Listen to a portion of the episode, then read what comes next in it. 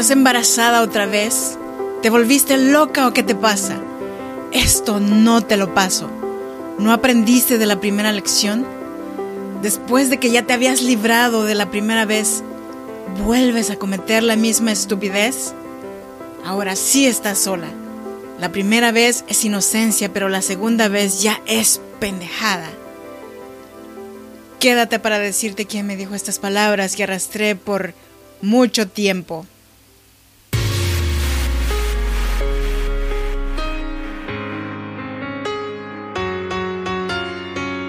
Cada situación difícil hay una mujer que decidió ser fuerte y salir adelante.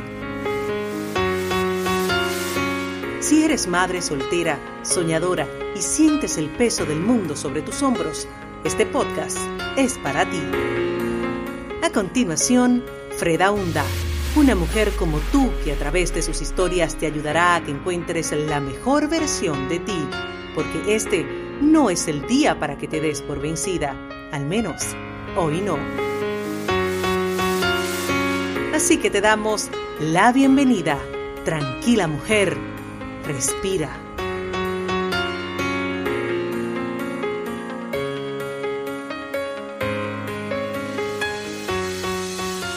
Hola, ¿qué tal? ¿Cómo estás? Bienvenida y bienvenido a este programa de podcast. Tranquila mujer, respira. Gracias por regalarme un poco de tu tiempo y desde Sacramento, California. Estas palabras en chinanteco significa me da mucho gusto estar aquí contigo, hablando contigo hoy. Si no me conoces, yo soy Freda Hunda. Hoy te traje el episodio número 77. Madre soltera por segunda vez. Pero antes de comenzar con este tema, déjame invitarte a que te unas a mi página de comunidad en WhatsApp fredaunda.com barra comunidad o fredaunda.com en mi página oficial. También ya tenemos nuestro grupo en Facebook, Tranquila Mujer Respira con Freda Hunda. También te invito a que te suscribas a cualquiera de estas plataformas de podcast en donde puedes escuchar Tranquila Mujer Respira. Y estos son Google Podcast, Apple Podcast Spotify y también Evox. Y dicho esto, vámonos con el tema. Cuando quedé embarazada por segunda vez, yo misma me reprochaba tantas veces estas palabras. ¿Por qué eres tan tonta? Volviste a caer, volviste a cometer la misma estupidez de antes. Pero yo, como una mujer de carne y hueso, todavía tenía emociones, sentimientos que debían cubrirse, y así volví a caer. Pero esta vez tenía experiencia, y aunque sabía que no iba a ser fácil, aún así cuando lo supe, me agarró en curva. Le dije al doctor que iba a pensar, a ver si iba yo a tener a mi bebé. El doctor, todavía muy inocente, me dice, ¿quieres que hable con el papá de tu bebé? Podemos hablar de hombre a hombre y así aclararle dudas acerca de la paternidad. Le dije que gracias, pero no. La única que podía tomar alguna decisión era yo y nada más. Me aclaró que había alternativas. Una, que la tuviera yo y la diera en adopción, y si es que al final decidía no quedarme con mi bebé, y la última, que podríamos hacer un legado.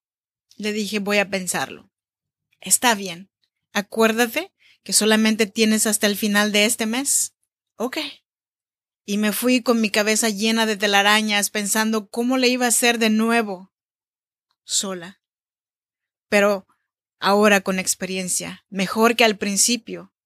Y decidí tener a mi bebé que ahora es una niña hermosa de 11 años, que vino a hacer mi vida más maravillosa de lo que era. Es cierto que al principio volví a empezar porque se llevan 14 años aparte y ya había olvidado lo que era tener un bebé en casa. Y por supuesto, nada era igual. Pero déjame te cuento un poco de lo que me libré con el papá de ella.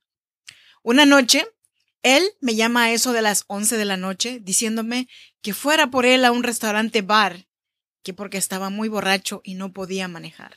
Yo en aquel entonces no tenía licencia para manejar, estaba embarazada y le dije que no. Estoy muy cansada y que no iba a recogerlo. Muy enojado me dijo, si no vienes por mí, terminamos. Pues entonces terminamos. Y colgué el teléfono. Me volvió a llamar cientos de veces esa noche, pero vámonos al punto. Cuando me di cuenta que estaba embarazada de un hombre alcohólico e irresponsable, tomé la decisión de enfrentar sola mi embarazo, que no importaban los pros y los contras, que estaba dispuesta a hacer lo que fuera necesario para tener un embarazo tranquilo y darle paz al bebé en mi estómago. Y a los cuatro meses de embarazo, él se esfumó, desapareció. Entonces, cuando yo me quedé sin trabajo, le puse la demanda de manutención, tuve que buscar en donde él vivía y lo encontré me salieron mis dotes de investigador privado. Le fui a decir a la oficina de manutención del niño en donde él vivía. Le mandaron su carta de presentación a la corte. Él fue a la corte, pero dijo que mi bebé no era de él, que necesitaba pruebas de embarazo, de que él era el papá para poder dar una manutención. Mandaron a hacer la prueba, resultó que sí era el papá pero después de eso desapareció. Evadió su responsabilidad. Se cambió de casa. Me llegó un rumor que se había cambiado hasta de ciudad, pero desapareció. Así como lo hacen muchos hombres aquí, en el norte, que prefieren no trabajar con su número de seguro social con tal de que no le descuenten de su cheque y prefieren usar un nombre falso antes que apoyar a sus hijos. Y estando yo en la cárcel, ¡boom! Aparece. Mandó a un disque abogado a la cárcel para decirme que si me deportaban, él se iba a quedar con mi hija, haciendo mi vida un infierno más todavía. Pero eso fue lo último que supe de él y de allí hasta la fecha, nada. Para mí, su desaparición fue una bendición. Al fin y al cabo, él no tenía nada bueno que enseñarle a mi hija, ni a mi familia. Así como en muchas familias pasa, se quedan callados porque volviste a cometer la misma estupidez, volviste a caer como una soberana tonta y dejaron de hablarme. La única que siempre estuvo conmigo en esos tiempos difíciles fue mi amiga, Lorena, a la que asesinaron en el 2019. Y creo que por eso fue que me dolió mucho su partida. Pero la vida tiene que seguir. Al fin y al cabo, nadie siente lo que tú sientes cuando estás en esa situación. Pero no te sientas mal. No eres la única. Hay cientos de mujeres allá afuera pasando por lo mismo, sintiendo culpabilidad, torturándose ellas mismas, cuando no hay por qué hacerlo. Yo no niego que sí, hay rachas, hay tiempos malos. Y si tú ahora estás en este dilema, Ojalá y me estés escuchando. Quiero decirte que sigas adelante, que esto es pasajero, que aquí estoy yo como prueba de que la perseverancia y la fe es lo único que no puedes perder. ¿Ok?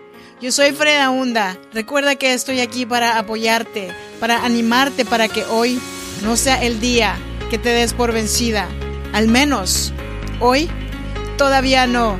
Gracias por estar aquí. Cuídate mucho. Gracias por hacer realidad este podcast. Hasta la próxima.